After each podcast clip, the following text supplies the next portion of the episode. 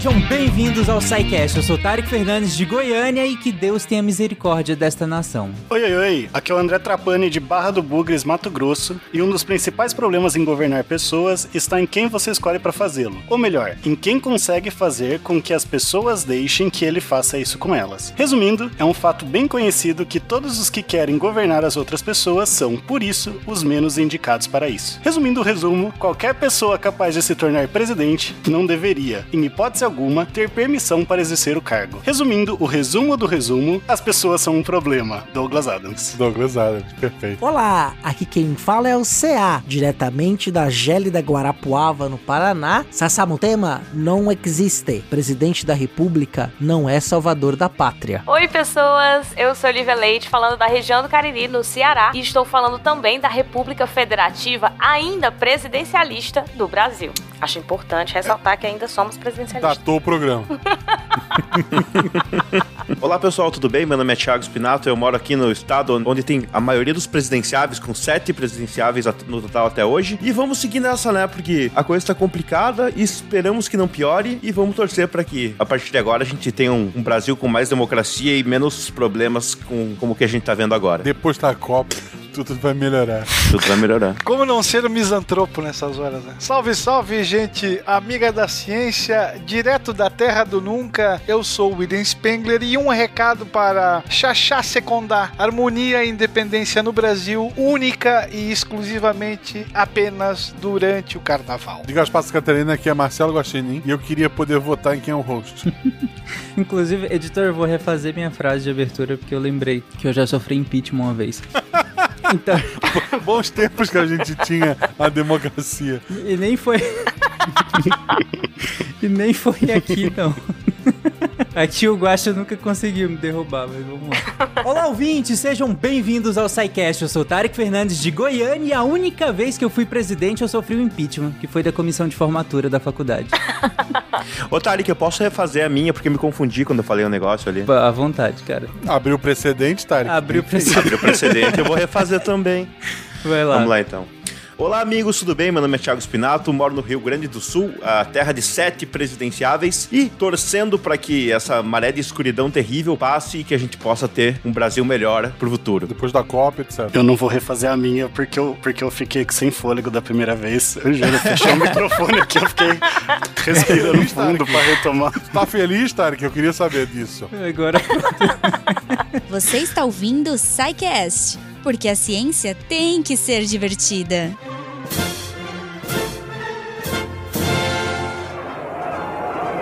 Trabalhadores do Brasil, depois de quase seis de afastamento, durante os quais nunca me saíram do pensamento a imagem e a lembrança do grato e longo convívio que mantive convosco, eis-me outra vez aqui ao vosso lado Bom, gente, para quem estiver ouvindo esse episódio na data de publicação, daqui a alguns meses nós teremos eleições presidenciais no Brasil, né? Então é um ótimo momento para a gente discutir o sistema presidencialista, né? Não necessariamente, ou melhor, não unicamente a figura do presidente, mas, mas todo o sistema que suporta, né? Que dá poder a, a, ao líder do, do poder executivo e que no nosso caso é o líder da nação, é, inclusive como esse sistema interage com os outros poderes, né? O poder legislativo, o poder judiciário. Lembrando que nós temos um episódio só sobre o poder legislativo, o SciCast 433. É, e para começar o episódio de hoje, vamos definir, vamos definir o presidencialismo e diferenciar ele, ainda que rapidamente, porque provavelmente nós dedicaremos ainda episódios completos sobre outras formas, mas vamos diferenciar ele rapidamente de outras formas de governo. Acho que antes de falar do que é o, o presidencialismo em si, o que é uma forma de governo, né, que o Tarek citou. É, na verdade, existem duas nomenclaturas, dependendo do livro que você pegar, ou até mais, né, que, que você vai achar, que é formas de governo e sistemas de governo. Tem gente que vai usar formas de governo para as duas, tem gente que vai mudar, mas basicamente, né, eu, eu gosto de diferenciar assim, forma de governo remete a uma estrutura de organização política do país, em como que o Estado se organiza para administrar, e o sistema de governo, na verdade, também bem. Só que as formas de governo estão ligadas mais à figura do chefe de Estado. E aí a gente tem duas formas principais de governo, tem outras, né, que a gente pode pensar, mas para simplificar aqui, a república e a monarquia. E aí basicamente assim, é, a república, bem resumido, é você tem um presidente. A monarquia, também bem resumido, você tem um rei. Agora, tem uma classificação um pouco mais, é, mais contemporânea, mais recente, que seriam sistemas de governo, que também é essa questão da estrutura da organização política, só que ligada ao chefe de governo. E a gente vai ver um pouco a diferença desse chefe de Estado e chefe de governo. É, na verdade, aqui pro presidencialismo não muda tanto, é, mas pegando lá na, na Inglaterra, no Reino Unido, né? Então chefe de Estado é a rainha, chefe de governo é o primeiro-ministro. E aí, quando a gente fala em sistemas de governo, o que vai mudar mais é essa quem, quem é esse chefe de governo, o que, que esse chefe de governo pode fazer. E aí sim a gente tem o presidencialismo, que é essa pauta de hoje, mas também tem o parlamentarismo e o semipresidencialismo, que a gente é, não vai entrar, né? Só para fazer algumas diferenciações, mas não entrar tanto. Aí, aí, como você colocou, é só duas maneiras de, de classificar, por assim dizer, né? Em uma você classifica a partir da figura de quem é o chefe de Estado, né? Que seria a república e a monarquia, né? Tendo um presidente ou um rei. E a outra forma a gente classifica a partir de quem é o chefe de governo. Se é, se é um representante do parlamento, se é um presidente ou se é o que seria mais ou menos o semipresidencialismo, né? Que seria um, um, intermediário, por assim dizer. É, ele é uma forma de tentar pegar os benefícios dos dois, né? Tentar fazer um regime que não vai nem ter a, a suposta instabilidade do parlamentarismo, nem tanta concentração de poder como o presidencialismo, até já entrando aqui numa diferenciação. Beleza. É, e aí, então, o que, que é o presidencialismo? Para começar, né? O presidencialismo, então, é o regime que tem presidente. Porque o presidencialismo tem presidente? Não, não, não é, tá? Você pode ter é, regimes que, que têm presidente que não são presidencialismo. Por exemplo, né, a França é um, uma república semi-presidencialista, tem um presidente, ou a Alemanha é uma república parlamentarista, não deixa de ter um presidente. É, isso que vai mudar se tem presidente ou não é república e monarquia, são as formas de governo, não entra nessa discussão que a gente está tendo aqui. É, e também, lógico, não é um sistema que não tem parlamento. Ah, parlamentarismo é o que tem parlamento. Não, os dois têm, a gente tem o nosso parlamento, no caso, as câmaras do legislativo, o Senado e a Câmara dos, dos Deputados são o nosso parlamento, a gente só chama de outro nome, mas é, é, não deixa de ser um parlamento. Então, o presidencialismo, ele tem um presidente da república, mas nem todo, tem, nem todo país que tem um presidente vai ser presidencialismo, e ele é um sistema que tem também um parlamento, assim como o parlamentarismo. Isso não muda. Se, se para pegar assim, bem rapidão, antes da gente entrar, lógico, toda a pauta vai ser, né, todo o cast vai ser sobre explicar o que, que é o, o presidencialismo, quais que são as diferenças, as características específicas, mas para não, não deixar passar batido, basicamente, o presidencialismo é o sistema de governo em que o presidente da república, ele concentra as funções de chefe de estado e de chefe de governo. Então, eu dei o exemplo lá da, da Inglaterra, né, que você tem a rainha como chefe de estado e o primeiro-ministro como chefe de governo, ou mesmo na Alemanha, que você tem o presidente como chefe de estado e o primeiro-ministro como chefe de governo, aqui, né, no Brasil, tanto o chefe de estado quanto o chefe de governo são o presidente. Então, é, essa concentração seria característica, se fosse definir em uma linha, né, seria essa característica do presidencialismo. Bom, André, você citou aí, então vários países para contrastar, né, com o sistema brasileiro, com o, esse presidencialismo puro, entre aspas. Então, quer dizer que essa noção de se ter um presidente dentro de um sistema presidencialista é unicamente brasileiro, então? Não, não. Você tem vários países que vão ter esse sistema presidencialista. Tem muita gente que fala que a gente está vivendo um declínio do presidencialismo, que vários países deixaram de adotar, mas ele ainda é bem adotado. Basicamente, a América do Sul inteira, é, com algumas exceções, países na América Central, México, os Estados Unidos, né, o grande é, representante, vamos dizer assim, do presidencialismo e o berço do presidencialismo, os Estados Unidos. Você também tem países na África, você tem alguns ali na, na, na Ásia, né, Irã, Cazaquistão. É, o, quem fala muito dessa crise é porque na Europa, basicamente, você não tem quase países que, são, que adotam um presidencialismo. A maioria migrou ou para parlamentarismo ou para semipresidencialismo. Mas a gente tem sim muitos representantes. E aí, os nossos vizinhos, né? E talvez até a gente está até acostumado com essa visão do presidencialismo, porque os nossos vizinhos, em geral, aqui na América, eles adotam esse sistema presidencialista. A gente pode dizer, André, também que o presidencialismo ele é um regime que é, tem muita força nas Américas. Né? Ele é um, uma, um, um, um, regime, vamos dizer assim, né? um sistema de governo, como a gente está dizendo, né? É um sistema não regime, perdão, um sistema de governo na qual é, ele vai é, se espalhar pela América muito rapidamente depois da independência dos Estados Unidos e com as independências dos países da que a gente chama de América Latina, é, são regimes que vão se instaurar, é, sistemas de governo que se instauram, adotando o presidencialismo como sua principal forma de governar. Né? Exceção do Brasil, no século XIX, mas a gente vai falar mais adiante. Mas em geral, se você olhar as repúblicas presidencialistas, elas iniciam sua trajetória histórica nas Américas. Você apontaria um motivo para isso? Se é uma, uma causa histórica? O, a independência dos Estados Unidos ela vai ter uma influência enorme, né? Os debates republicanos que vão se espalhar, né? A próprias discussões republicanas inglesas que vão se espalhar também por meio dos periódicos, muitas pessoas exiladas da América Latina na Inglaterra que também liam jornais e discursos é, de políticos, vamos chamar assim, embora não dê para usar esse termo de forma muito é, fidedigna nesse momento, mas de pessoas que estavam na ação política dos Estados Unidos, na oposição inglesa à própria monarquia. É, isso vai influenciar de maneira enorme é, as Américas que vão adotar, a partir do exemplo dos Estados Unidos e do Haiti, né, o sistema presidencialista. Porque isso que é interessante, né? Quando a gente olha a figura do presidente da República, historicamente, ele surge nos Estados Unidos da América. Os Estados Unidos criam o presidencialismo. Né? Então é a partir dessa primeira grande movimento de independência, ainda no século XVIII, e da sua influência sobre todo o continente, que você vai ter então é, isso se espalhando pelas Américas e especialmente o regime republicano. Né? As repúblicas vão se espalhar, exceção do Brasil, que vira uma monarquia quando fica independente, porque os republicanos foram derrotados nesse momento da independência do Brasil, e é, as outras repúblicas todas vão, vão adotando o presidencialismo como seu sistema de governo preferencial, com algumas exceções, mas no geral, vamos dizer, 80%, 90% do continente vai adotar repúblicas presidencialistas. É importante, eu acho, também falar, já que você falou a questão do, da influência norte-americana, na questão do presidencialismo, que quando você coloca, você procura, assim, na questão do debate público mais, mais raso entre a sociedade americana, norte-americana, você nota que, tanto que existe uma, um, uma, um endeusamento, poderia-se dizer, um, eles enaltecem muito a figura do presidente lá, de uma maneira que a gente, por exemplo, não vê no Brasil. Lá os presidentes, eles são figuras, muitas vezes, míticas, principalmente aqueles presidentes antigos, da época da declaração da independência e tudo mais, eles têm uma, uma relação com eles que é muito diferente da nossa com os presidentes que nós temos é, da época, né, que a gente virou uma uma república presidencialista. Tanto que a gente sabe que o George Washington usava dentadura e derrubou uma, uma cerejeira, derrubou uma, uma árvore, né, com um machado. Por que, que a gente sabe isso? Porque... Tá na nota de um dólar.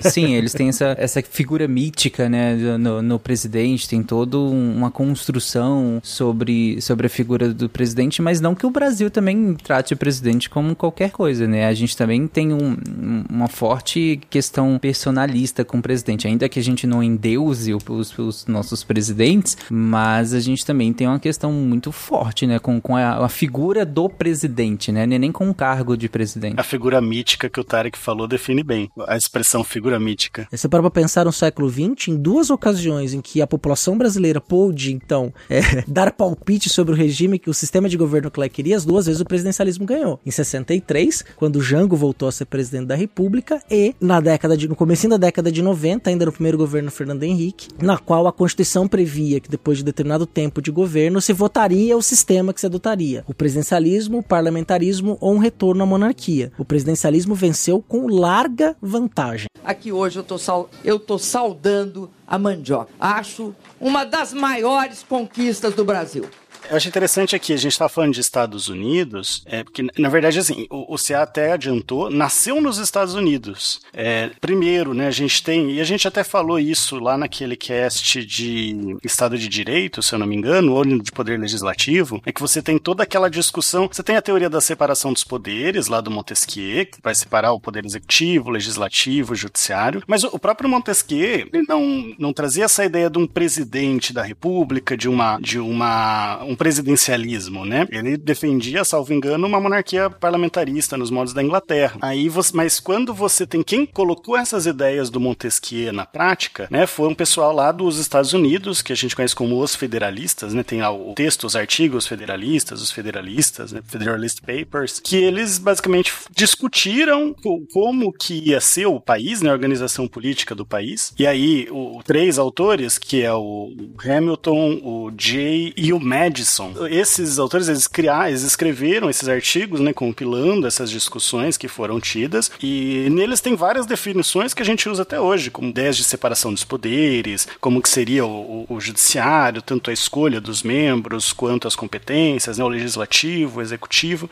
E aí, é, além do próprio federalismo, como o, o nome diz, eles criaram essa ideia né, do presidencialismo. E essa, esse presidencialismo que está nesses papéis, depois é adotado na Constituição dos Estados Unidos, de 1787, e que vem pr- primeiro para a Argentina, né, e depois vai influenciar a Constituição da República Brasileira. Tem várias discussões lá que são interessantes, né? Eles queriam sim diminuir o poder do. Que você tem uma. Não é, é exatamente a mesma coisa, mas você tem uma relação ali entre o rei e o presidente, né? E aí você quer limitar o poder desse presidente. Mas vocês chegaram até pensar do, do presidente como uma, um mandato vitalício, né? Até porque ia ser o George Washington, a gente até falou aqui que eles sabem até que ele derrubou uma árvore, seja lá por quê. Mas a ideia é que o cargo do presidente fosse vitalício. Ele só não seria um nobre, né? Mas ele governaria ali de forma vitalícia, de acordo com o que o parlamento decide. É, isso acabou não, não, não ficando, né? Você acaba tendo esse regime que a gente tem de mandatos, e aí esse regime ele acaba passando para o Brasil, eventualmente. É, a, a ideia inicial, né, das discussões também estavam na ideia do presidente muito espelhado na, na figura do rei inglês, né, que era um rei que tinha já os seus poderes limitados e precisava eh, essa limitação se dava pelo contrapeso que era o parlamento. Então, tanto pela Casa dos Comuns, pela como a Casa dos Lords. Então, eh, o- nos Estados Unidos as discussões estavam muito fortes em torno disso, né, de se criar uma república, um espírito republicano muito forte. Tanto é que as vésperas da independência o que se liam mais eram os jornais de oposição eh, republicana ao regime, mas que no final das contas não fosse alguém que se perpetuasse por muito tempo no poder e nem que esse poder fosse hereditário. Então, essa questão da hereditariedade tinha que ser cortada naquele momento. Então, o presidente ficaria por um determinado momento e e deveria ser substituído pela escolha popular por outra pessoa que presidiria. Claro que este popular não é o sufrágio universal, é o popular muito específico, homens do sexo masculino, cristãos, proprietários, o voto censitário, excluindo-se mulheres, escravos, estrangeiros, né? É, todo mundo que não fosse um, um tipo ideal de cidadão, vamos dizer assim, que podiam escolher o presidente da república, mas esse presidente tinha que ter poderes limitados, assim como o próprio rei inglês. E aí eles criaram essa figura que era uma figura de poder é, transitório, né? De poder ali é, com tempo determinado. E aí volta ao que a gente iniciou apresentando, né? Nós estávamos falando da diferença de forma de governo e de sistema de governo. Quando nós falamos de forma, hoje, no geral, é, dividimos em república e monarquia. E aí essas características, elas ficam bem evidentes. Quando a gente fala de monarquia, a gente está falando de um poder vitalício, a gente está falando de um poder hereditário, é, hereditário, né? E que é considerado irresponsável, ou seja, o representante ali não tem responsabilidade sobre os seus atos. É diferente da república. Na república, você tem essa temporalidade, né? Há necessidade de eleição das pessoas decidirem quem é esse governante, mas que o chefe é responsável pelos seus próprios atos. Que aí a gente vai falar um pouquinho mais à frente, porque a gente vai detalhar, né? Mas essa divisão, ela não é do presidencialismo, é república e monarquia, que é o que a gente chama de forma de governo. Você tá falando que a rainha Elizabeth é uma irresponsável, então? Ela não é responsabilizada por seus atos. É diferente. Pelo menos não criminalmente, né? E aí você tem os sistemas que hoje na Europa, que foi, ah, acho que foi o CA que falou, que era pra contrabalancear, né? Pra tentar controlar um pouco esse poder exacerbado que poderia ter um rei ou uma rainha, que seriam os sistemas de governo. Ou seja, a forma como serão estabelecidas as relações entre essas pessoas que estão no poder. E aí você tem o presidencialismo e o parlamentarismo. Então é importante pra gente ter essas definições, porque senão a gente acaba. é, aqui mesmo a gente falou e ficou se corrigindo. Ah, regime. regime não é regime, é sistema de governo. Porque de verdade a gente precisa saber separar isso. E é, e é um pouco confuso, imagino, para o ouvinte, porque aí você multiplica o ouvinte. Você pega a forma de governo, que pode ser de um sistema ou de outro, e pode ser combinada com um tipo de regime ou com outro. É por isso que dá esse, essa variedade de possibilidades que você provavelmente conhece. Eu acho interessante a gente falar também, já que eh, a colega pontuou antes, que de fato a gente vai ver, né, um pouco mais pra frente do cast, que vai ter alguns pesos e contrapesos contrapesos constitucionais para limitar algumas, algumas atividades do presidente. Mas é interessante esse momento histórico que a gente está aqui falando de 1787, da questão dessa criação, dessa.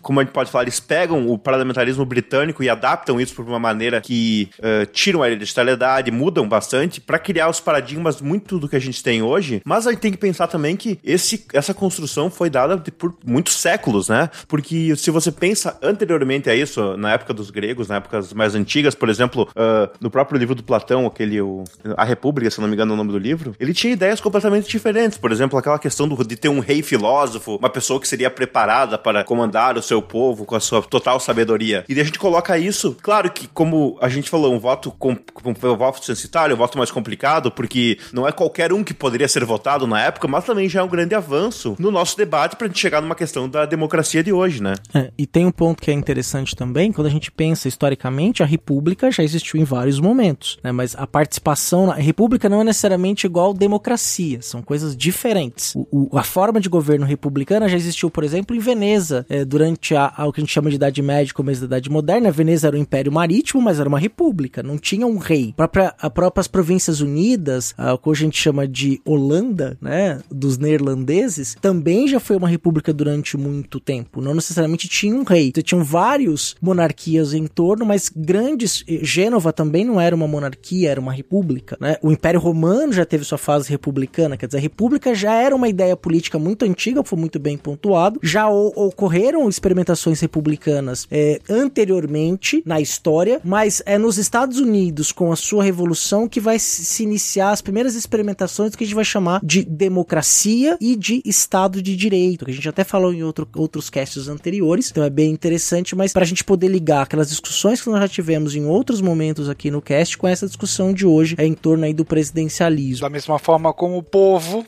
era um conceito diferenciado de população. O governo do povo não é o governo de todos, é o governo do povo. Se fosse o governo de todos, seria o governo da população. Se a gente fosse fazer uma, uma simplificação bem rasteira. É, eu acho que eu, com, com esse fechamento do Will, fica bem claro essa, essas diferenças que parecem nuances, mas na prática é, é bem grande, né? É, quando a gente delimita quem, quem vota, por exemplo, quando vocês estavam explicando é, esse momento do voto para a eleição desses presidentes. Não acho que quem ganhar ou quem perder, nem quem ganhar nem, per nem perder, vai ganhar ou perder. Vai todo mundo perder. Bom, lá no início você, o André principalmente colocou a, de, a definição de presidencialismo como o momento, o sistema em que o presidente ele acumularia, né, tanto ser chefe de estado quanto ser chefe de governo, né? E aí eu queria que a gente se aprofundasse um pouco mais no que que é ser um e ser outro e quais outras características do presidencialismo, que que que, que embasa o, todo o, o presidencialismo, né? A burocracia do presidencialismo, por assim dizer. Então, basicamente, então, né, quando você tem no, no, presidencialismo, você acaba tendo um presidente com mais poderes e esse presidente também mais separado do legislativo em relação ao parlamentarismo. Por quê? Porque no parlamentarismo, né, o, o chefe de governo ele é escolhido pelo legislativo. Então você tem até ali uma confusão um pouco entre os uma fusão entre os poderes. No já no presidencialismo, você tem esse presidente que é tanto chefe de estado quanto chefe de governo governo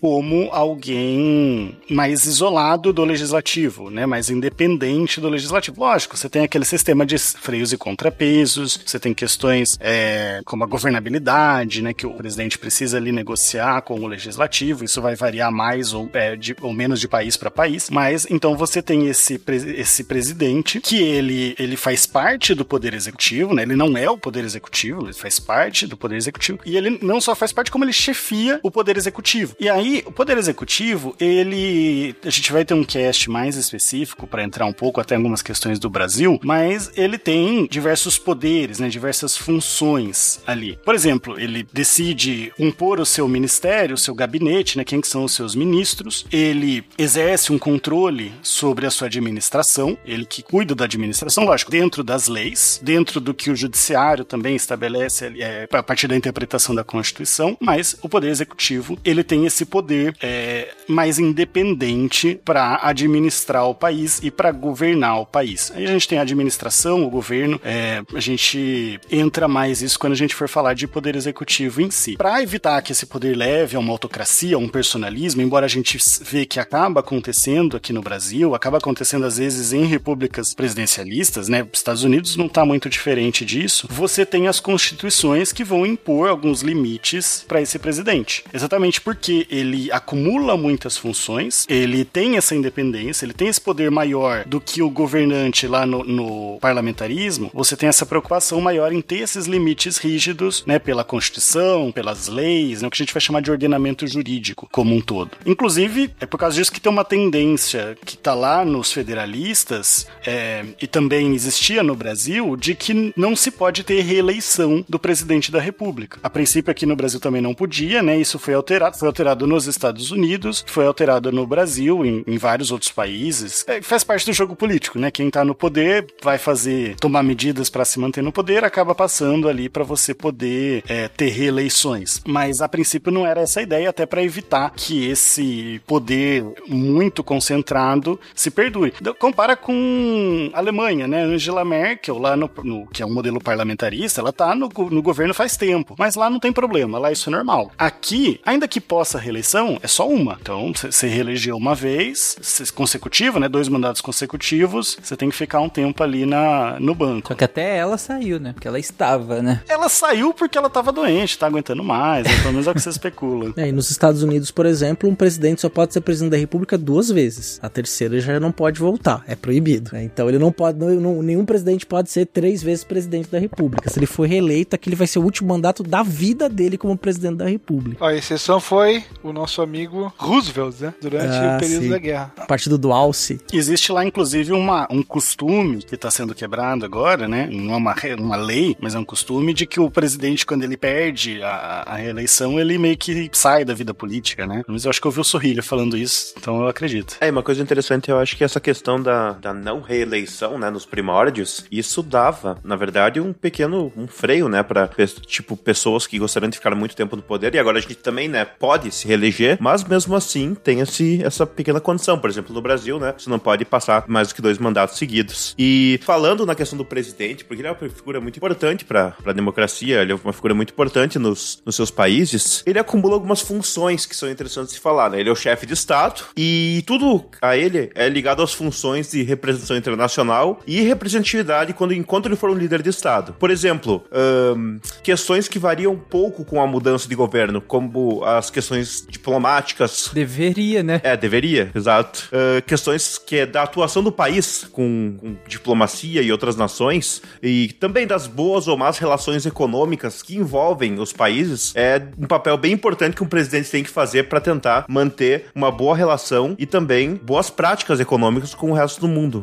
Para dar até exemplos do que o Thiago está falando, né? No Brasil, a participação do Brasil no, no grupo dos BRICS, na, o papel ali de representatividade de países menos desenvolvidos na ONU, a relação com os países do Mercosul, né? São todas questões de Estado. Ou seja, essas questões que, é, em tese, né, até, até pouco tempo, você tinha essa ideia de que, não, seja o presidente que for, vai continuar mantendo. Eu gosto muito daquele meme, eu até coloquei aqui na pauta, né? Mas que, acho que todo mundo já viu quando o, o Biden é, ganhou, tava rodando bastante, que é, é, republicanos, aí tem um avião soltando bomba, e aí na outra democratas, aí tem um avião soltando bomba, escrito Black Lives Matter, é uma bandeira LGBT, Yes We Can, que é a ideia assim, né? Tipo, a questão de Estado não muda, você pode mudar a ideologia ali do governo, mas a questão de Estado, ou seja, a questão dos Estados Unidos, de como ele intervém no Oriente Médio, a, a relação dele com a China, porque a relação com a China, seja Trump, seja Biden, é rivalidade. Então isso é uma questão de, de Estado. Lógico, pode ter pequenas variações, né? Você pode ter um, um presidente que queira uma postura mais. É, um Mercosul mais maior, vamos dizer assim. Você pode ter aquele que, não, quero deixar o Mercosul só do jeito que tá, ou até reduzir ele. Mas a ideia é de que são interesses de Estado que vão além do, da ideologia, além do, do presidente que tá lá. É, vou dar um outro exemplo de política de Estado, por exemplo. Sistema Único de Saúde no Brasil. Sistema Único de Saúde no Brasil é uma política de Estado. Você pode mudar a chefia do governo, que pode até criar novos programas, é, ampliar ou deixar o SUS como está, mas eh, não pode acabar com o Sistema Único de Saúde. O Sistema Único de Saúde é uma política do Estado brasileiro com a população. Assim como, por exemplo, o Programa Nacional de Vacinação. O Programa Nacional de Vacinação é uma política de Estado brasileiro, definida pela Constituição lá e aperfeiçoada pelo surgimento do SUS, né, ao longo aí da, da redemocratização. Mas é, você tem, então, uma política de Estado, que o Estado brasileiro decidiu ter um sistema público universal de saúde. E isso não vai mudar de governo para governo. Pode mudar os governos, mas o SUS,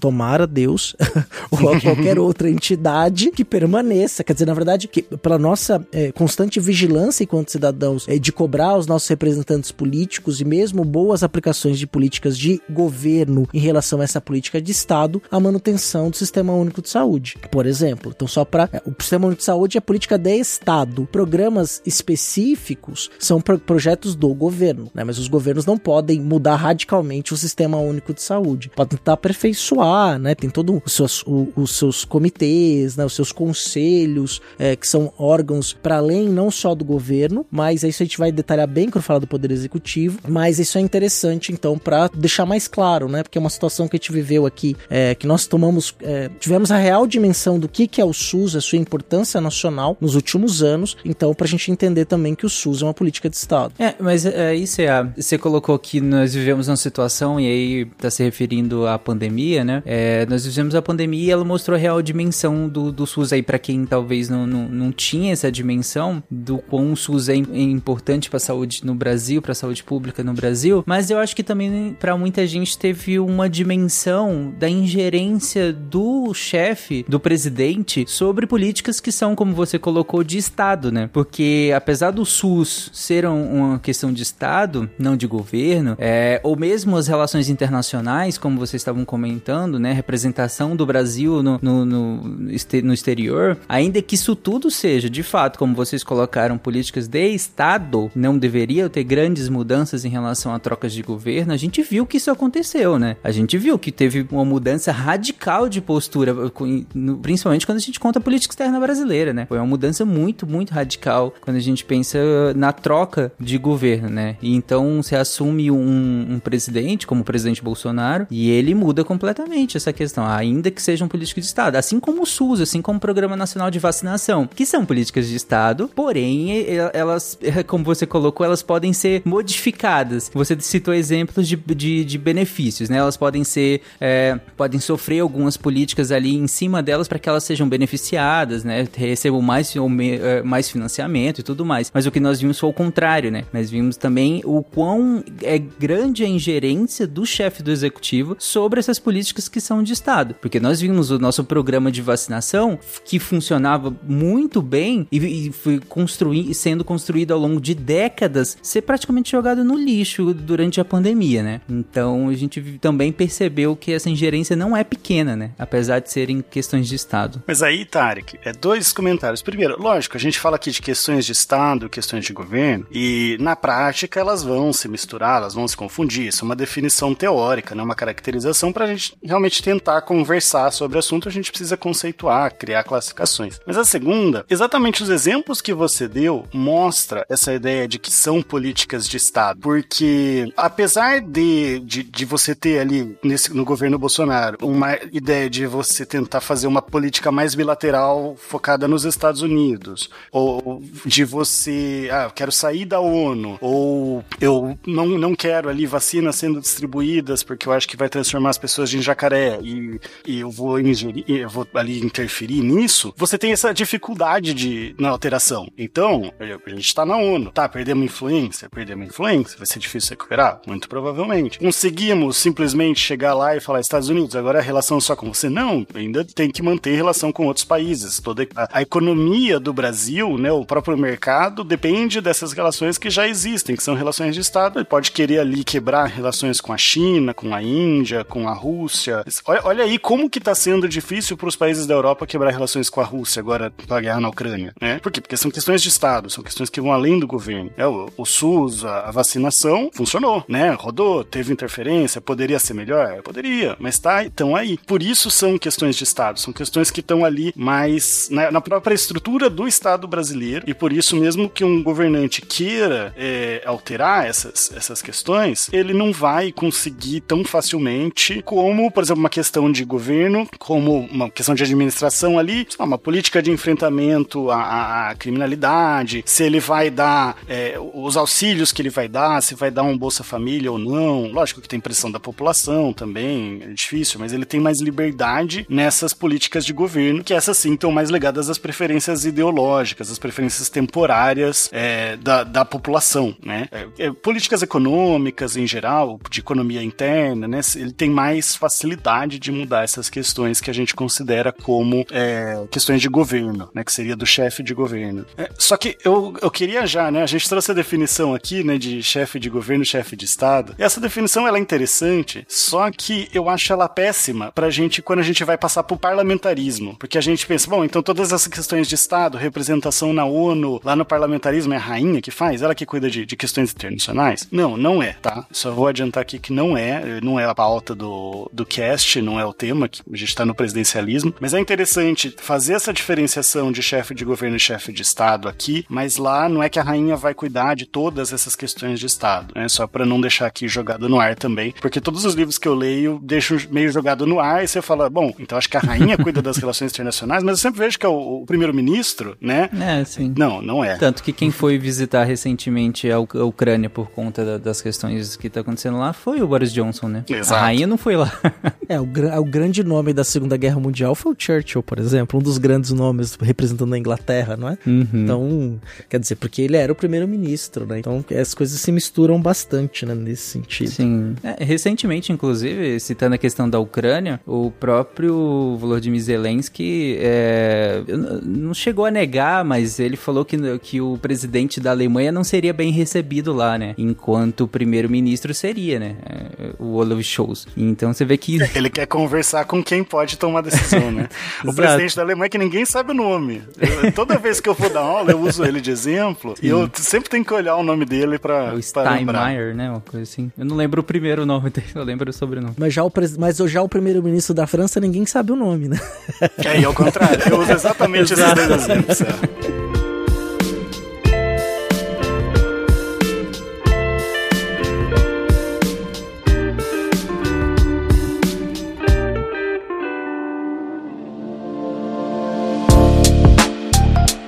Então, como eu disse, né, você tem essa questão do poder executivo com o legislativo. A princípio são separados. São separados por quê? Não é igual lá na, na Alemanha, na Inglaterra, que quem escolhe o primeiro-ministro, né, o chefe de governo, é o parlamento. Quem vota no presidente, em regra, é a população. Ah, você tem eleições indiretas, mas a, a princípio é a população votando. É, pensando, só que o executivo, ele também não interfere no legislativo. Ele não vai falar como que o legislativo se organiza, quem vai ser o presidente do legislativo. Ele vai exercer ali a sua influência política a favor de um candidato à presidência do legislativo, lógico, mas ele não, não comanda, né? Ele não pode dissolver o legislativo. Geralmente, quando a gente ouve um presidente falando de dissolver o legislativo, é golpe. né? Ele tá falando de golpe. De- o executivo não, não tem esse poder. Por que, que eu tô falando isso? Realmente porque no, no, no parlamentarismo você vai ter, sim, alguma coisa nesse sentido. Aqui, né, você tinha às vezes.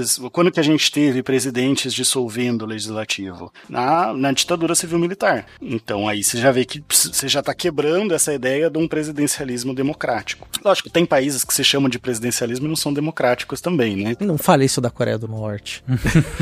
Não tava pensando na Coreia do Norte, não tava.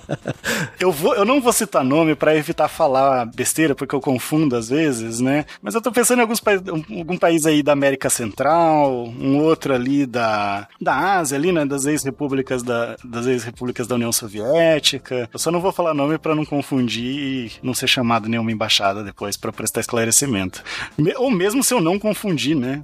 Posso ser chamado. Mas então a ideia é de que o legislativo ele tem essa independência do executivo. Ele vai se organizar, ele vai aprovar as leis, ele vai é, funcionar normalmente independente da vontade do, do executivo. O executivo, lógico, tem alguns, alguns pontos em que ele pode interferir ali na, no, em alguns procedimentos, principalmente do legislativo. Por exemplo, pode propor projetos de lei para serem votados, né? Pode vetar leis, mas em regra ele não, não tem uma ingerência formal né, no processo legislativo. Tem exceções. Uma que eu acho bem interessante é nos Estados Unidos, que o, o vice-presidente ele é presidente do Senado e ele inclusive é, tem o voto de Minerva, né? Ou seja, se empatar uma pauta no, no Senado, quem desempata é o vice-presidente. Não deixa de ser uma, uma, uma, influência, uma ingerência ali do presidente, do, do executivo no legislativo. Agora, a, a vice-presidente, né? Kamala Harris. A vice-presidente, a Kamala Harris. Inclusive, você tá falando só do voto de Minerva, mas não é tão simples, porque o, o, o presidente do Senado, ele que organiza a pauta, né? Ele vai ter algumas definições ali de procedimento interno, que são bem importantes. A gente falou bastante disso lá no cast de poder legislativo.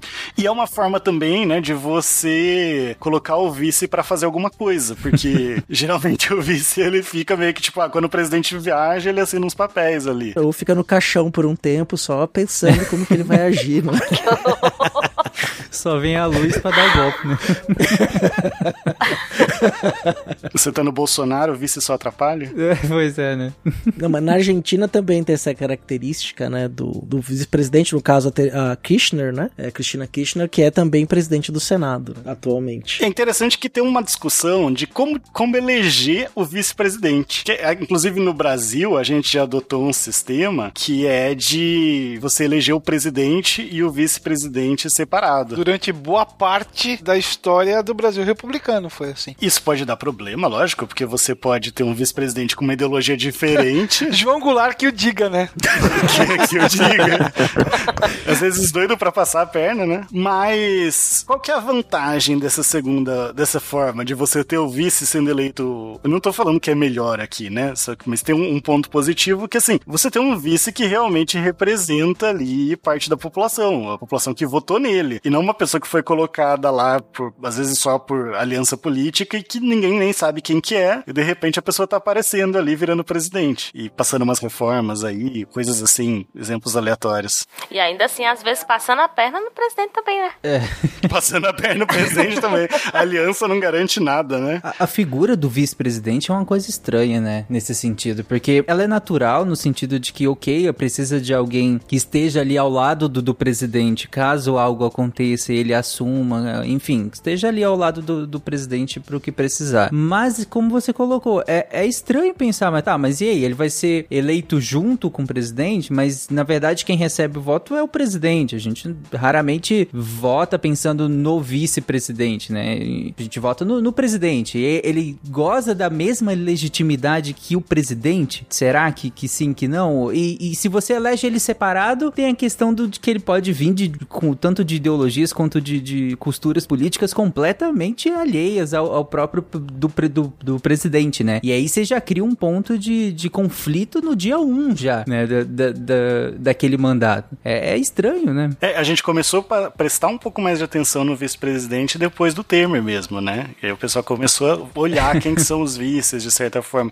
Mas, inclusive, quando teve o, o impeachment, o pessoal começou a falar, ah, eu não votei no Temer. Votou, na verdade você votou no Temer, sim, ele já tava lá. É que ele não tem reflexo e a foto não aparecia na urna.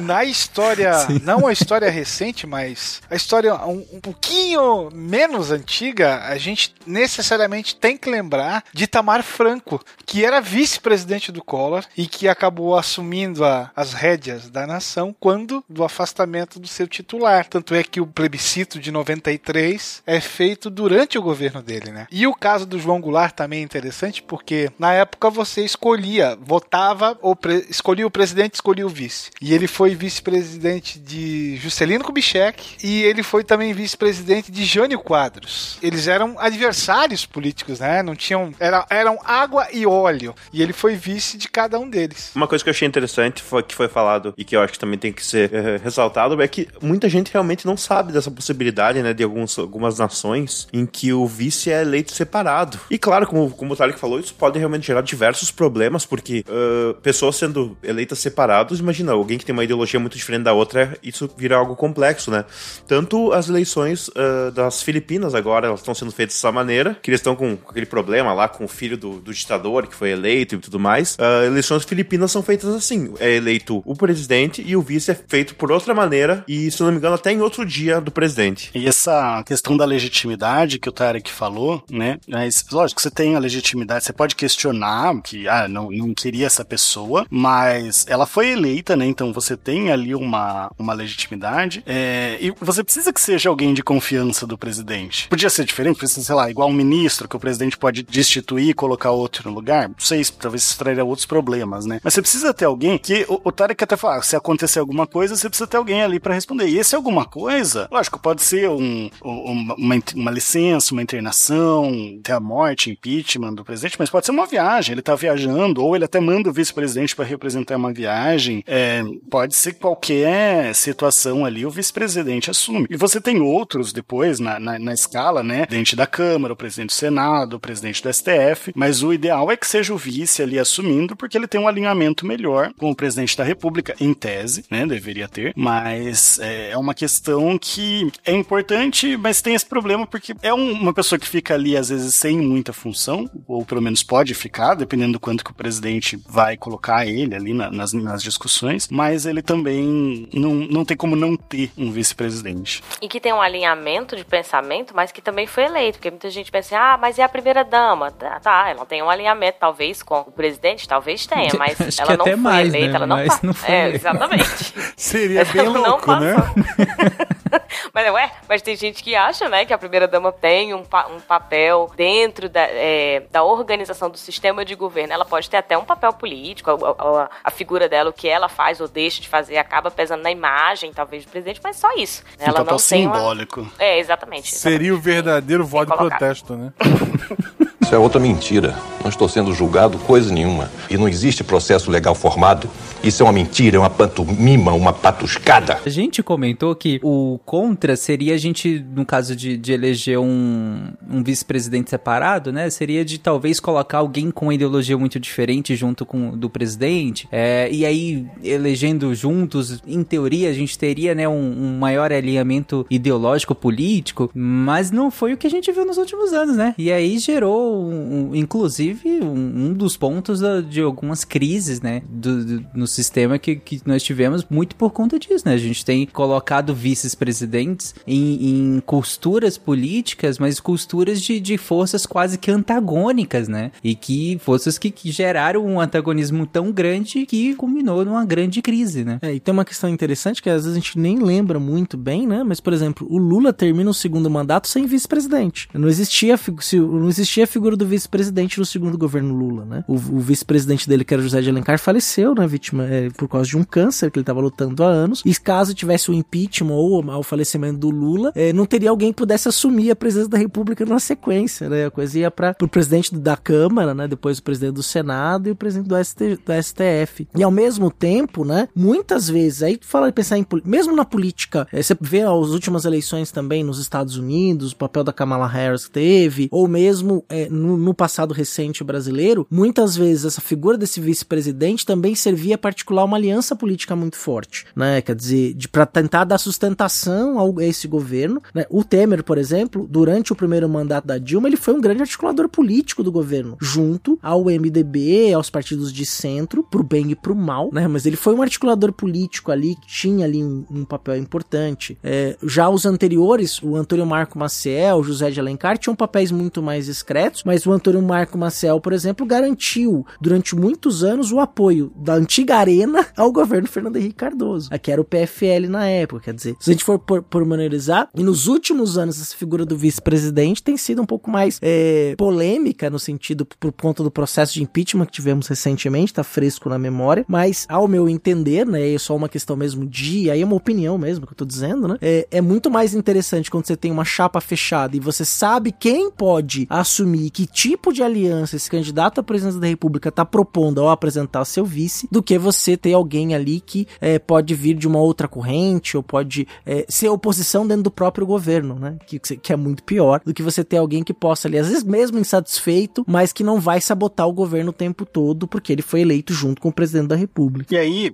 é, passando então, pensando na, na influência do. na relação ainda do legislativo com o executivo, mas pensando agora na influência do legislativo sobre o executivo, o presidente ele também tem essa maior é, independência, né, do, do legislativo, comparando com o parlamentarismo. Para começar, né, ele é irresponsável politicamente, o presidente é irresponsável. É, o que significa que ele é irresponsável politicamente? Que ele não responde por competência, responsável no sentido de responder, então, né, por, por questões políticas. Diferente, novamente, do parlamentarismo. No parlamentarismo, se a, o parlamento não concorda com a política do presidente, não é que o presidente está errado ou certo, até questão política é questão de ideologia, né? Você não vai definir a priori o que é errado ou certo. O legislativo pode tirar aquele chefe de governo. No presidencialismo, não. Em tese, né? Lógico, o, o, o presidente ele não pode ser tirado do seu cargo, seja por, por divergências políticas com o legislativo, ou seja mesmo por incompetência. Ah, esse presidente é incompetente, mas ele fez alguma coisa errada? É fora da lei? Não. Então ele tem responsabilidade criminal. Ele só vai poder ser retirado, né, se ele cometer crime. Então ele não responde politicamente sobre, é, pelo parlamento. Nem ele, nem o governo dele, o gabinete dele. Ele pode é, colocar os ministros que ele quiser ali. Quando a gente fala de gabinete do presidente, a gente está pensando aí é, nos ministros. Ele pode nomear e demitir esses ministros livremente, né? A gente vê aí bastante no, no governo Bolsonaro, acho que isso aparece mais quando tem. Teve mais vezes, eu acho, também, né? Mas aparece bastante quando ele, ele demite um, um, ministro, nomeia outro, ministro da saúde, foi, foram vários, né? Ele não responde a ninguém. Ele pode demitir, a gente chama de ad nutum, né? Do nada. Ele pode simplesmente dar uma canetada, ele tira aquele ministro, coloca outro no lugar. É, então, tanto o presidente quanto o, o governo, eles governam ali as escolhas políticas e, em tese, não dependem do Congresso. Lógico, para agradar o Congresso, eventualmente você vai colocar um nome ali para conseguir uma aliança, mas isso é do jogo político, não é uma regra que, que, o presidente precisa seguir. É, nesse caso a gente não tem a, aquela figura do voto de desconfiança, né? Aqui a gente tem a figura do impeachment, que a gente vai explicar um pouco mais pra frente, mas como você colocou mesmo, ele precisa ser responsabilizado por um crime, né? É, e, Exato. No, no, no, voto de desconfiança, ele é essencial. Não que o impeachment não seja, mas o voto de desconfiança ele é 100% político, né? Nesse sentido. Não foi com a sua cara, eu vou, vou dar um voto de desconfiança, beleza? É, é basicamente.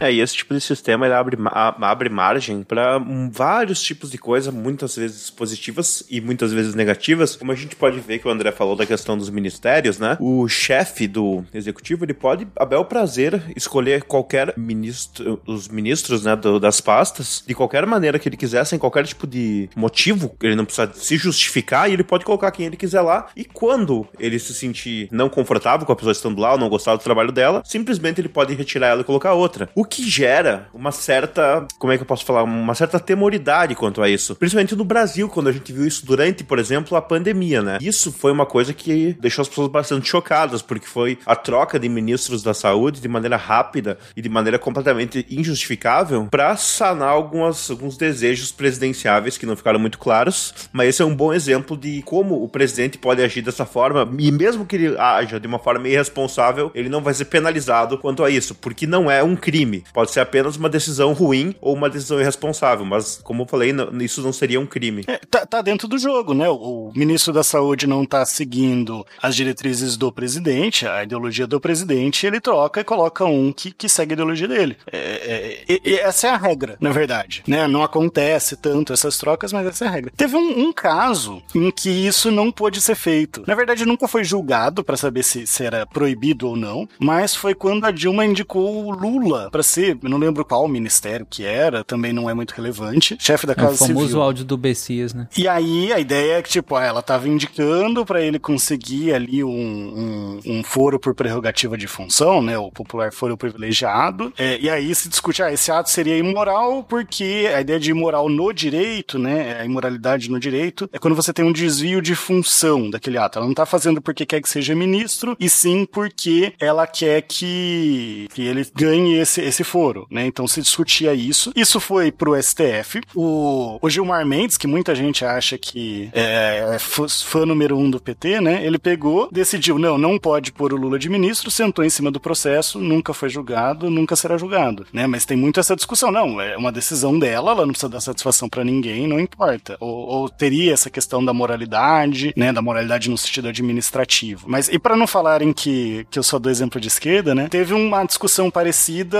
é, recentemente com o Bolsonaro na indicação do foi o chefe da Polícia Federal, um desses cargos também que ele poderia indicar, né? E aí eles falaram que ele tava, estaria indicando só para interferir nas investigações, mas teve a mesma discussão. Seria ali prerrogativa dele, ele poderia indicar e, e beleza, né? Vocês votaram nele, é isso aí. Na esfera federal, é, os olhares são mais atentos, vamos chamar assim, mas isso também acontece. Prerrogativa do Poder Executivo, tanto no, no município quanto no Estado. Aqui na Terra do Nunca, é, durante esse atual mandato, já foram sete os secretários de saúde, por exemplo, na qual o prefeito pode também, a seu bel prazer, trocar por quem lhe bem entender, sem maiores justificativas. Talvez para o ouvinte fica mais fácil você observar isso aí na sua própria cidade, o que ocorre e o que não ocorre. E aí, né, coteja-se com a esfera federal também. E, em teoria, isso deveria sofrer pressão política, né? É, já que a, prerrogativa é sempre é, do, do, do chefe do executivo, do presidente da república, colocar os ministros, mas isso deveria ser é, na, é, pressionado politicamente pela população no, no, por meio do, do legislativo, né? É, o legislativo poderia pressionar, em, assim como o próprio executivo, como o André colocou, pode também pressionar o legislativo nas suas escolhas internas, né? Mas não uma interferência direta nesse caso, né? Homens e mulheres, e mulheres da Bolívia. De Bolívia, de Venezuela. De, de Venezuela. É, e tem uma. Isso aqui talvez não seja nem o momento de, de levantar isso, mas é só uma, um, um, dado importante, né? É, algumas vezes a gente tem alguns ministros que são colocados em, em alguns. Algumas pessoas são nomeadas ministros em alguns ministérios. às vezes aquela pessoa, você sabe que ela não tem uma, um domínio técnico daquilo, ou tá ali para ganhar. Existia isso antes, né? Para ganhar apoio no Congresso Nacional, né? Para trazer um partido para a base do governo. E tem um cargo que é muito importante, que a gente nem sabe quem é, que é o cargo de secretário executivo executivo, que é muitas vezes esse secretário executivo, que é o funcionário público de carreira, que é dentro das é, DAS, né, as DAS, que são as categorias de funcionário do funcionalismo público, do, do alto funcionalismo público brasileiro, que muitas vezes é esse secretário executivo que vai é, operar todas as políticas, né? Quando um presidente tem é, um ministro na qual ele não confia muito, ele nomeia um secretário executivo naquele ministério que é muito da confiança dele, ou que é alguém próximo a ele que ele sabe que vai dar conta de levar aquela política de governo adiante, independente do ministro. Né? Então você tem essas nuances políticas também, esses pequenos detalhes, mas que é importante também a gente ter essa dimensão, né? Que não é só a figura política do, do ministro que também importa, mas também a composição do primeiro escalão desse ministério, que muitas vezes também passa por é, uma política interna que é feita em bastidores pelo próprio presidente da República. E aí um, um outro ponto que vai marcar essa diferença, essa separação entre legislativo e executivo no presidencialismo presidencialismo é a eleição, né? Você vota pro legislativo e pro, pro presidente, são votos separados, um não influencia no outro de nenhuma forma. Né? Você tem exceções, é, por exemplo, quando o legislativo, você tem o executivo tendo uma eleição indireta, né? O próprio Brasil, se o presidente e o vice vagarem o cargo nos dois últimos anos do mandato, você tem uma eleição indireta. Né? Ou seja, o próprio legislativo é, vai escolher quem que é o presidente. Mas a regra é que o legislativo não interfere na escolha do presidente e alguns países, eles eles tentam até marcar um pouco mais essa separação de legislativo e executivo para que não caia no mesmo dia. É, seja no México, por exemplo, em que o, o no, no, nos Estados Unidos, né, você tem aquelas midterms, porque os deputados no México têm mandato de três anos e o presidente de seis. Ou nos Estados Unidos, os deputados têm de dois e o presidente de quatro. Né? Então você tem ali no meio do mandato as midterms, né, as eleições de meio de mandato, em que você troca o legislativo, mas o presidente continua. Ou mesmo na Colômbia, agora em 2020 2022 mesmo teve eleição, né? Então a, a eleição pro presidente é num dia, né? Agora foi em 13 de março. Não, desculpa, a eleição do legislativo foi em 13 de março e a eleição pro presidente ainda vai ser no dia 29 de maio, pelo menos ainda vai ser no dia da gravação do cast, provavelmente no dia que sai o cast também. E parece até besteira, né? Você parar aí alguns meses, né? Ainda falar alguns meses, um, um mês e, e pouquinho, dois meses, nem sei. Mas por quê? É exatamente para marcar essa separação. Lógico, tem um, um lado negativo muito grande que é a economia, né? Você tem que fazer duas eleições, mas pensa que no Brasil, o foco que a gente dá pro, pra questão do presidente na eleição, né? Então, será que não seria interessante pra gente, sabe, pelo menos lembrar quem votou no legislativo, acompanhar as discussões, né? Poder ver as, as propostas dos candidatos ao legislativo. Mas, a, além dessa, dessa visão eleitoral, a ideia é você realmente né, separar, marcar essa independência dos poderes para ficar mais claro. Não ficar igual a gente vê, muda tudo, né? Parece que o governo é tudo uma coisa só e legislativo fica uma impressão um pouco misturada. No Brasil tem algumas ideias de mudar, mas são pequenas. E também, André, você também dá um sinal, né, da população ao governo se ela tá apoiando o governo ou não. Né? Se você vai, numa, tem uma votação pro legislativo no meio do mandato do presidente da república. Então, se a população elege a maior parte de pessoas que estão alinhadas ao presidente, significa também que ela tá aprovando aquele governo e quer que então tenham deputados que vão trabalhar de forma alinhada. Isso acontece, isso acontece bastante nos Estados Unidos, é bem claro essa questão. Quando a população em geral é contrária ou tá, ou tá é, insatisfeita com o governo, ela vai dar o maior poder ao, ao legislativo, elegendo oposição, né, é, maior número para poder mudar a política de governo por, por meio do próprio legislativo, por conta que o governo já não vai ter a mesma facilidade para passar suas propostas, essas propostas vão ser alteradas pelo legislativo, pela oposição. Então também tem um pouco de, de termômetro, né? E esse termômetro é, é, um termômetro que indica muitas outras coisas, né? De a população tal não apoiando aquele governo que é eleito, né? Foi eleito. E fica mais claro lá porque a gente tem dois partidos, né? Majoritários, né? Então é, fica muito marcante isso que, que você colocou, Cé, né? De que se, se há um, um, um majoritariamente um apoio àquele governo, e logicamente ele é de um dos dois partidos majoritários, a gente vai ter provavelmente o Congresso sendo eleito é, mais no sentido do partido do governo, né? Enquanto o contrário também é válido, né? Caso haja um descontentamento com o governo, provavelmente o partido do governo tende a perder assentos no Congresso, né? Nessas eleições de midterm, que seria de meio de mandato, né? Que é o que acontece esse ano lá nos Estados Unidos, né? E olha como uma pequena mudança faz toda uma diferença, né? Porque no caso da Colômbia, se você tem eleições legislativas em março, você já tem mais ou menos uma visão do que pode acontecer em maio com as eleições presidenciais. Então, obviamente que isso vai afetar, inclusive, essa, essa reta final, né? De em que lugares vai fazer é, mais campanha, ou quem tem mais chances. O jogo todo pode, pode mudar totalmente. E até a governabilidade, né? Tipo, falando, eu ia votar nesse candidato, mas ele não vai ter tanta governabilidade porque ele não tem muito apoio no legislativo. Então eu vou votar nesse outro. É o tal do voto útil, né? Exato. Um voto útil num, até num sentido maior do que a gente tem aqui.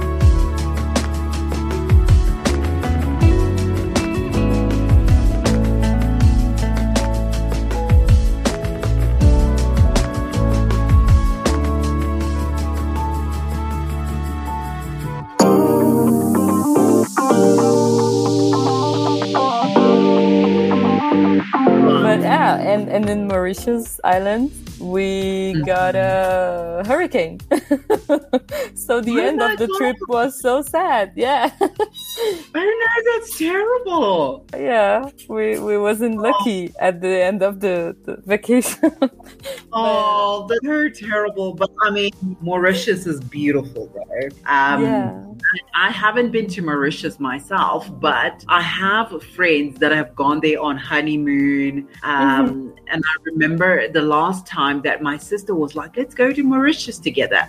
My daughter's passport was not out yet. And so I missed that trip. And then they went. And then I was like, Oh. just when they left, then the passport came out. I'm like, why?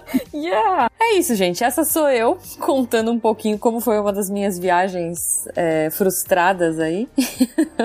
que eu acabei chegando num lugar maravilhoso, super paradisíaco, lindo, que são as Ilhas Maurícios. E, sei lá, um dia depois que eu cheguei, teve um alerta de tornado e a gente teve que ficar preso dentro do quarto. E foi muito, muito engraçado. A gente tava comentando esse trecho, né? É, eu tava falando com a Ru, o link dela vai estar aí no post. Eu trouxe a Ru como a mamãe do mês. É, adorei conversar com ela. Ela vai estar aí em vários trechinhos comigo. E uma coisa que eu comentei com ela que eu, é, era a única coisa que a gente tinha pra fazer enquanto a gente esperava o tornado passar era ficar trancado dentro do quarto e assistindo filme. E todos os filmes que tinham lá, obviamente, não tinham legenda em português. Então eu tive que assistir tudo em inglês, no máximo, com sorte, algum filme com legenda em inglês também. Então, assim, é, eu não manjava muito de inglês na época, apesar dos conselhos da minha mãe de aprender a falar inglês. que era importante, blá blá blá. Eu não liguei muito e eu sofri bastante, assim. Tinha hora que eu assistia e queria muito entender o que estava acontecendo no filme e não conseguia. Eu ia mais pelo, sei lá, pelo que estava acontecendo, pelo que às vezes eu achava que eles estavam brigando, de repente na, na cena seguinte eles estavam super amigos, enfim. Então, assim, se você não quiser passar por isso como eu, espero que vocês nunca peguem um tornado em lugar nenhum que vocês forem nas férias de vocês, mas se vocês quiserem também aproveitar os filmes do avião, os filmes, é, sei lá, do cinema, do lugar que vocês forem, ou até interagir com as pessoas nas viagens que vocês fizerem, sigam os nossos conselhos, os conselhos das mamães Cambly, os conselhos das mães de vocês, porque olha só, a gente tá no mês das mães aqui no Cambly. E eles ainda estão com aquela super promo linda, maravilhosa, de 50% de desconto em todos os planos anuais. Então você vai entrar lá no site cambly.com, você vai usar o nosso código SciCastMom, né? Então SciCast M-O-M, M-O-M-E mãe em inglês. Então aproveitem, o link também vai estar lá no post se você quiser, vai ter um link direto. Não deixem de aproveitar, você vai ganhar seus 50% de desconto nos planos anuais e uma aula teste para testar a plataforma, mas assim, já vou dizer, vocês vão gostar. Depois vem aqui me contar o que vocês acharam e comentem comigo também, me, me, me falem quais filmes ou quais situações é, vocês já tiveram, já passaram aí por não manjar muito de inglês. Acho que por hoje é só um beijo para todo mundo e até semana que vem.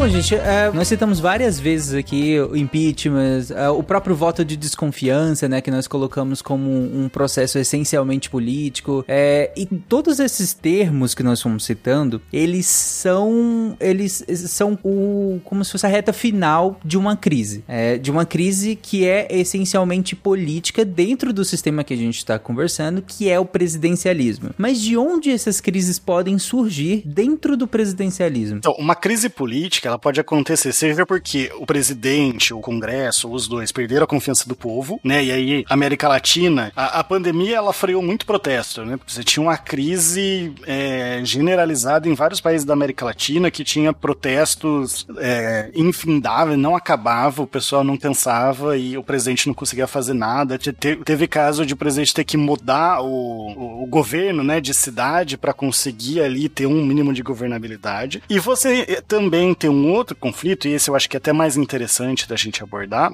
que é quando você tem um conflito entre presidente e a maioria do Congresso. E tem um, um, um sociólogo político que eu achei interessante, que eu estava lendo aqui para preparação da pauta, que é o Juan Lins, que ele fala assim: ó, no, no presidencialismo, a legitimidade da, da, né, do, da democracia ela está dividida tanto com o presidente quanto com o parlamento. Os dois foram eleitos. Agora, se a maioria do parlamento é contrária ao presidente, é, inclusive querendo tirar esse presidente do cargo, né, você tem uma disputa E quem que tem mais legitimidade? Né? A maioria do povo que pensa uma coisa, o presidente que pensa outra, os dois, né? Eles estão em conflito. Então, assim, qual é a vontade do povo ali? E no presidencialismo, né? O, o, o Juan Lins, ele é crítico ao presidencialismo. Você não tem muito como resolver essa crise, é esperar passar o mandato e ter eleição de novo. Mas nessa crise é, política, uma coisa que pode acontecer é você tentar responsabilizar o presidente. Eu já até adiantei que o presidente ele não responde responde politicamente, ou seja, pela incompetência. Ele responde criminalmente. Lógico que sempre tem alguma coisa ali que o, o Congresso vai segurar, né? Agora com o governo Bolsonaro mesmo, né? Sentaram ali em cima de vários pedidos de impeachment como uma forma de pressionar o presidente de, ó, eu posso, posso mandar rodar esse processo de impeachment a qualquer momento. Então, fica ali.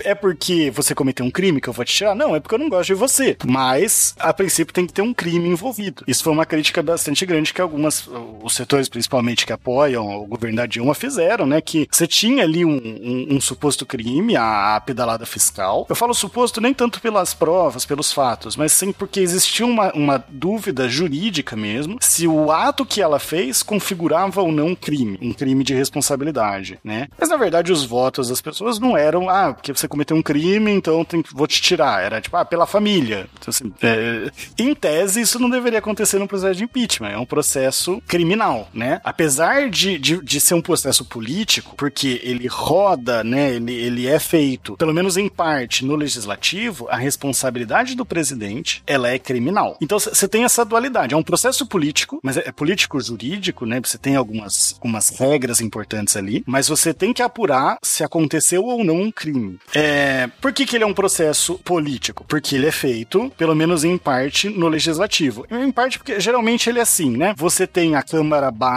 é, admi julgando a admissibilidade do processo, que é uma palavra difícil pra gente falar assim, vai, vai ser julgado ou não, tá? Geralmente o próprio juiz faz isso num processo judicial. Primeiro ele vê se o processo vai ser julgado ou não, para depois ele julgar mesmo a, o fato, a questão. Primeiro ele vê as questões processuais, depois ele vai ver o fato. E aí o processo, é, o processo mesmo costuma ser feito na Câmara Alta, ou, né, pegando o caso aqui do Brasil, ele é feito na Câmara Alta, que é o Senado, em caso de crime de responsabilidade, que são os crimes que estão definidos numa lei específica. Mas se for um crime comum, né, o presidente é, matou uma pessoa, aí vai ser julgado pelo STF. Mas ele é pelo menos em parte político. Só que ele é político jurídico. Por quê? Porque o presidente está sendo acusado de um crime. O, o, o presidente, eu estou usando o presidente aqui, né? Porque a gente está falando de presidencialismo, mas não é só o presidente que pode sofrer processo de impeachment.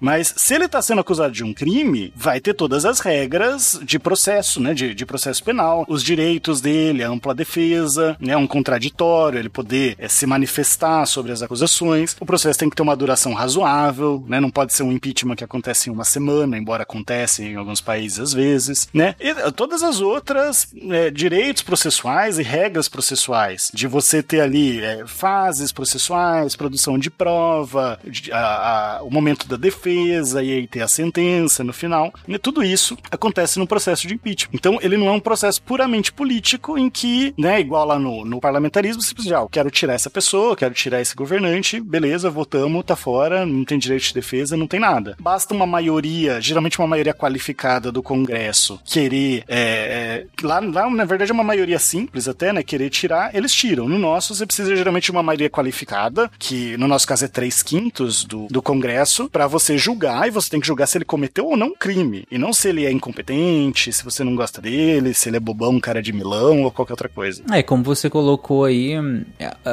isso, isso é evidente é, que surge questionamentos quando a gente pensa no processo de impeachment da, da ex-presidente Dilma, né? Como você colocou, é, por um crime, mas que ainda há, há controvérsia sobre se de fato é e, e, na verdade nunca foi nem provado nem que é e nem que foi cometido nesse sentido, né? E ainda assim a, ela sofreu um processo de, de impeachment e na, nas justificativas você mesmo citou, né? Não, não, tinha nada ali que, que denotasse algum tipo de, de punição é, por um crime, né? Mas enfim, por outras tantas coisas, a forma parecia muito mais um voto de desconfiança, né? Porque no voto de desconfiança você tem justamente um, uma oposição que percebe a fraqueza do, do, do, do governo e, e, constrange ele com um voto de desconfiança, né? Para que ele justamente renuncie ao cargo e aí siga o processo político dali para frente. Então parecia, pareceu muito mais isso do que de fato um julgamento como você tá colocando, né? algo que,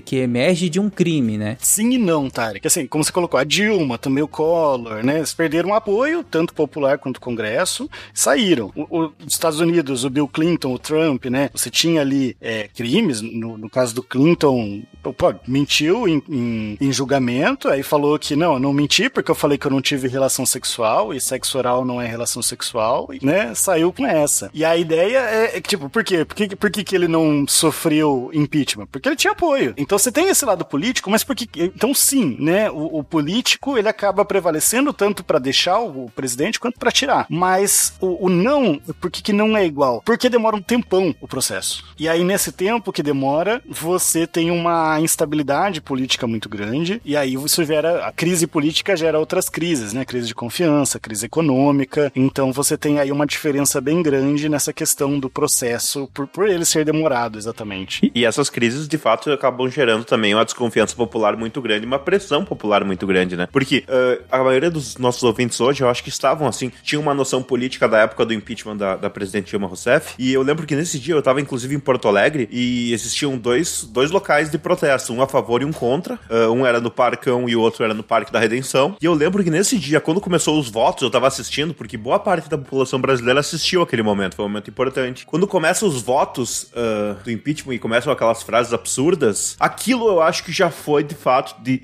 um termômetro do que a gente ia passar como nação brasileira, se formar o que a gente tem hoje como discurso político e como, como narrativa né? E o impeachment, ele é um instituto bastante complexo uh, para a maior parte da população, porque hum, a maioria das pessoas sequer estavam familiarizados com, esse, com essa questão, né? De fato, ele é um julgamento bastante político, mas também é um julgamento político, como foi falado pelo André. E um dado interessante que eu estava lendo para fazer a pauta, que vai, vai falar um pouco mais sobre isso, que é a pauta do Poder Executivo, é que a lei que diz o que elenca os crimes de responsabilidade no Brasil, ela é, foi promulgada no ano de 1950. Então vocês imaginem, essa lei já é uma lei que tem 70 e tantos anos, uma lei que elenca os crimes de responsabilidade que poderiam fazer com que o impeachment fosse para frente, né? E a gente acaba até relativizando muito o impeachment, né, nesse cenário. Vi muita gente falar, ah, a gente vota no Bolsonaro, se for ruim, depois a gente tira ele, tem impeachment, né? Então, ou até o contrário, né? Ah, bom que seja o Mourão, porque aí não vão querer fazer impeachment, porque ninguém gosta do Mourão.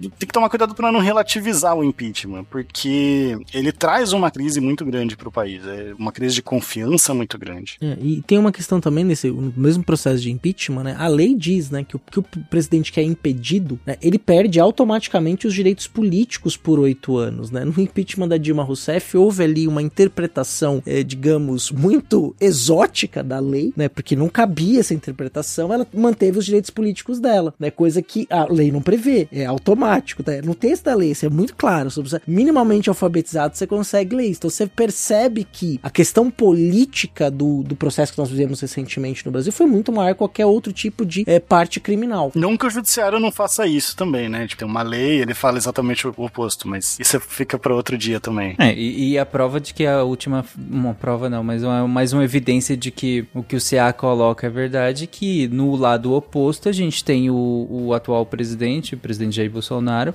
é, com dezenas de processos de impeachment, alguns muito bem fundamentados sobre vários crimes de responsabilidades e diversos, e ainda assim nenhum deles sequer é passado no, no Congresso, né, para ser votado, porque é, é, o que o CA falou, né. Agora, Tarek, o que eu gosto mesmo, que eu acho interessante, é o recall político, que é uma responsabilidade, aí sim, política do presidente, só que na frente do povo. Ou seja, o povo em algum momento reavalia se o, manda se o mandatário, né, se o presidente foi competente ou não. O presidente, o governador. Isso tem bastante em alguns estados e municípios dos Estados Unidos. No, no, no pro presidente não, mas um exemplo bem famoso foi quando Arnold Schwarzenegger entrou, né? Você tinha ali o, o governador do estado da Califórnia sofreu um recall político e aí quem ganhou, né, depois foi o Schwarzenegger. Então ele entrou nesse contexto. E no México também você tem bastante costume de ter um recall político para realmente é, fazer uma avaliação da população se aquele presidente está correspondendo ou não. E eles têm uma possibilidade de tirar aquele presidente. É, aqui no Brasil, obviamente, a gente não tem essa ferramenta. E você falou que no caso é por votação direta, no caso? Isso, é, é por votação da população. É, geralmente se tem meio que um. como se fosse um projeto de lei popular, então você tem que ter um uhum. tanto de, de assinaturas da população para iniciar o processo. E aí depois você pode também, dependendo do regimento do país,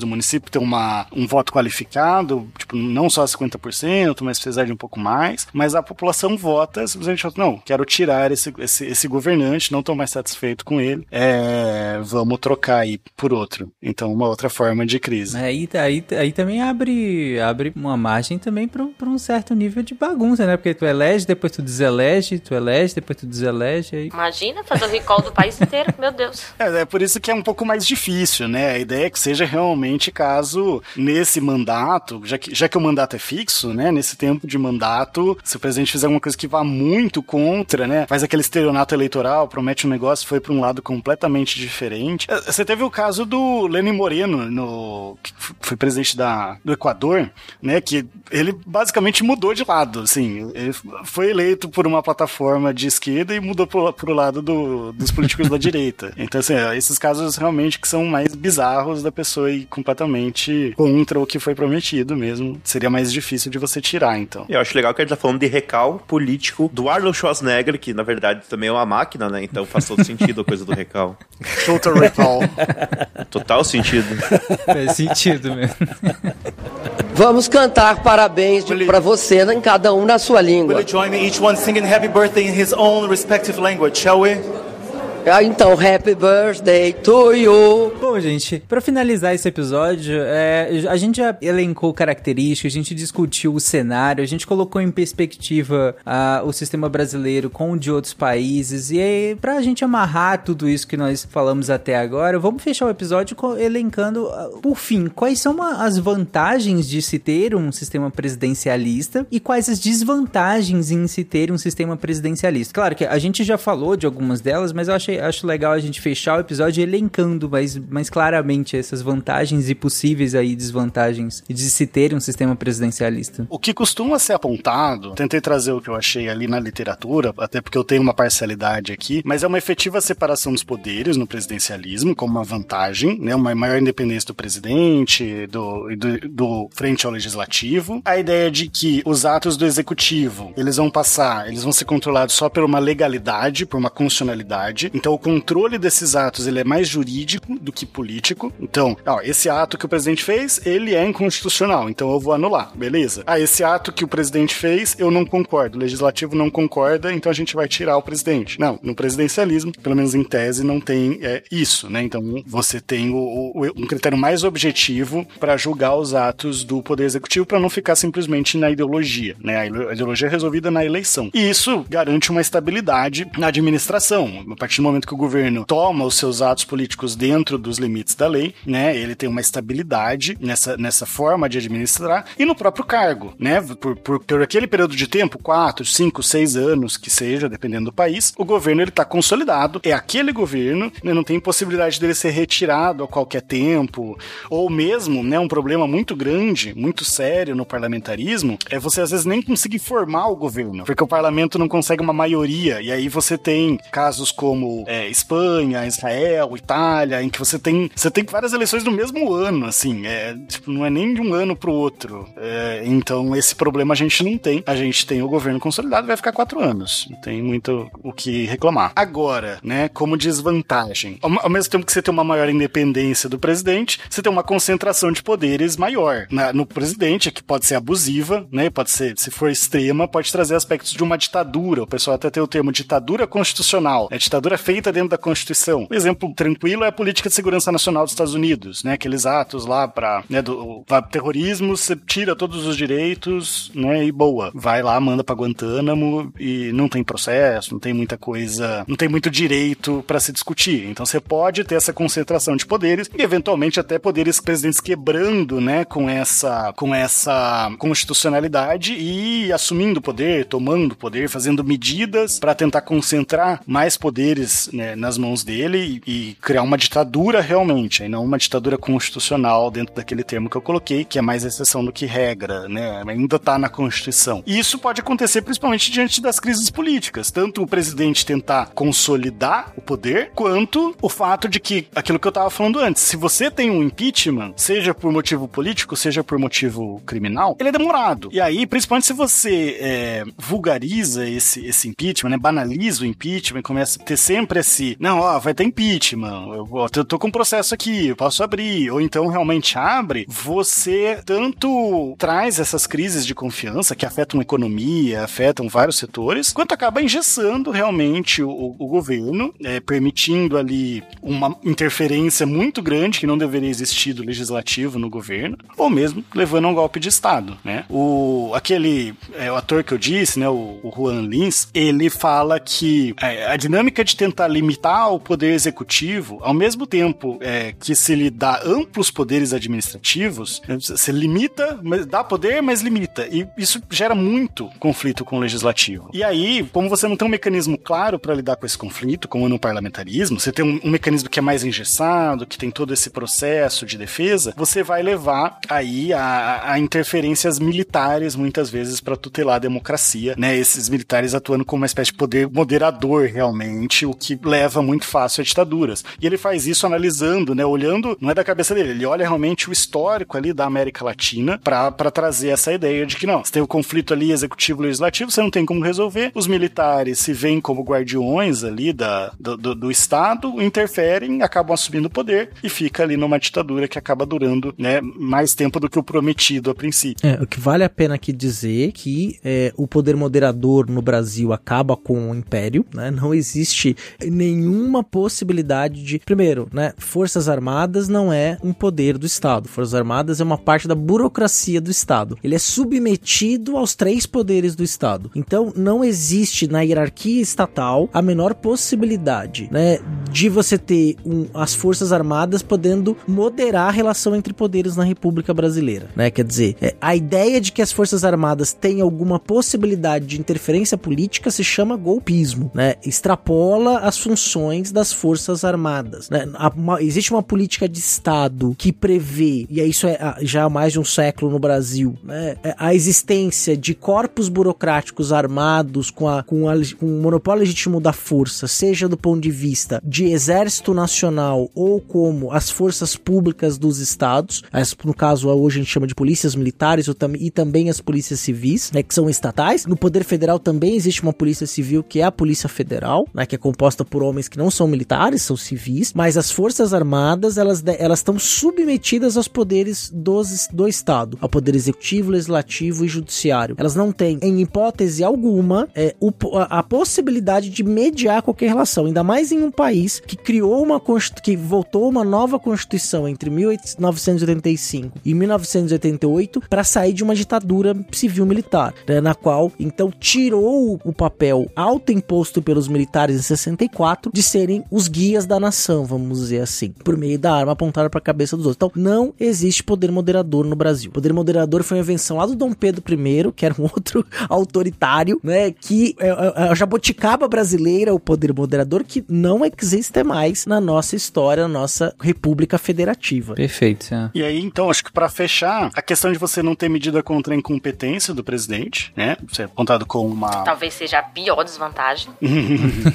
Ter que dizer que eu concordo. É, quatro anos ele fica lá sendo incompetente, um estúpido. Aí a gente vai ter que esperar quatro anos de estupidez. Talvez até oito, que eu espero que não, mas às vezes até oito. É, e muitas vezes as pessoas elas olham esse tipo de conduta aí irresponsável, né? Porque pra mim também essa é uma, dos- uma das piores desvantagens a questão de a gente não conseguir ter medidas efetivas contra a incompetência administrativa. As pessoas olham isso e olham e pensam assim, mas como que eh, esse governante está fazendo essas coisas dessa maneira e ele não, não sofre o impeachment, ele não sai de lá? É porque não existem maneiras de tirar ele baseado nisso, né? Como a gente falou antes, a gente precisa de um crime sendo feito pra poder retirar o presidente ou qualquer membro do poder, caso ele cometa alguma irregularidade, mas não apenas pela sua incompetência ou por alguma coisa que seja completamente absurda. E aí, você tem um destaque muito grande a figura do presidente, até desviando a população do legislativo, e decorrente até disso, uma maior influência do presidente, tanto na escolha do sucessor, né? Então ele já faz ali o, a, a campanha, vamos dizer assim, do sucessor, da, da pessoa que ele vai apontar para o seu próximo presidente, ou mesmo, se existir a possibilidade de reeleição, né? Para fazer a reeleição. É, influência inclusive na, na eleição do legislativo, né? Porque como você colocou, a, a eleição presidencial, ela eclipsa completamente a, a eleição do legislativo. Então, quando você tem essa, essa, essa, essa coisa personalista, né? é, ele monopolizando to- todas as atenções nesse período eleitoral, é, você,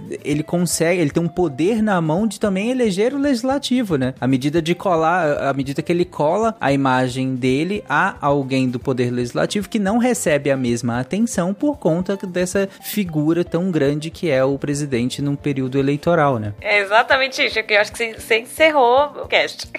Alguém quer comentar mais alguma coisa pra finalizar? Só sobre o que o Tarek falou, realmente, o presidente, quando ele tá na posição de poder dele lá, ele exerce numa, uma função de grande importância, porque, por exemplo, vivemos nós numa nação de mais de 200 milhões de pessoas, e um presidente que é eleito com 50, 60 milhões de votos, ele obteve acesso a algo muito grande, né? Então, com certeza, a influência dele, e com ele podendo aparelhar o Estado de certa maneira para os seus interesses, porque tem alguns candidatos a presidente, por exemplo, que quando se elegem, eles passam a sua, o seu, todo a sua, o seu período, né, como chefe de Estado fazendo campanha. Então, ah, coloca-se esse como um grande problema, porque essa influência deles normalmente é uma influência que é tendenciosa e que pode levar para graves problemas ah, no nosso ordenamento, né? E é isso. Alguém quer comentar mais alguma coisa? Eu queria dizer que foi legal. Eu gosto desses cast teóricos. Só isso. Eu, eu acho que o fechamento ideal seria a inserção do Governator. Hasta la vista, baby. Eu ia falar isso agora, eu ia falar isso agora, não. Seguido por uma música que estourou em meados dos anos 90 de uma banda chamada Mr. President. Uma Marilyn Monroe saindo do bolo cantando, né? O Happy Birthday de Mr. President. Present também. Hasta la vista, baby.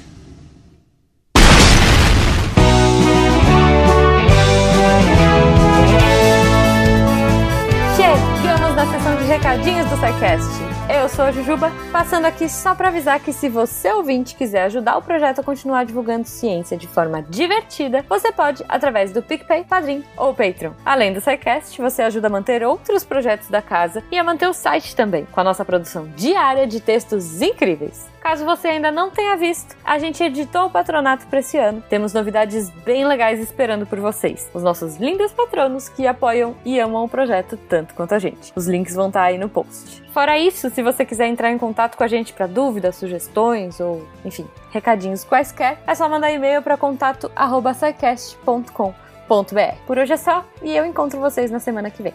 Tchau.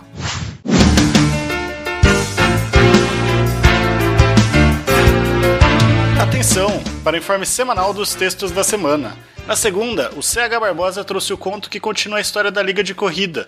A primeira, Liga Índigo, uma nova história do reino de Dream. Então, mais um novo conto dessa saga. Quarta-feira sai um texto da Isabela Fontanella. E essa inflação vai parar de subir? E aí, será que vai? Confere o texto para descobrir e entender melhor o que está acontecendo na economia. E a semana vai sextar com clima de videogame, com Persona 5, música e protesto. Que dimensões políticas podem existir na trilha sonora de um videogame? Parte 1. No texto, Vitor Camilo traz uma análise das críticas políticas e sociais por trás do jogo Persona 5, já deixando o gostinho de quero mais lá pra parte 2, onde ele vai abordar especificamente a parte política por trás da trilha sonora do jogo. Esses textos e mais, muito, muito mais, você encontra em www.deviante.com.br. E você também pode se tornar uma redatora deviante. Manda um e-mail para contato@saicast.com.br e bora entrar pra equipe. Eu sou André Trapani, esperando a inflação baixar para comprar meus joguinhos de corrida e apagando a luz da torre deviante para economizar energia.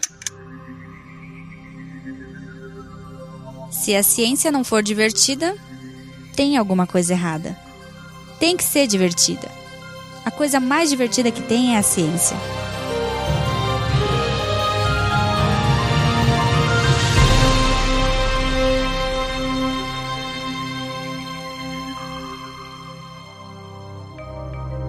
Este programa foi produzido por Mentes Deviantes. deviante.com.br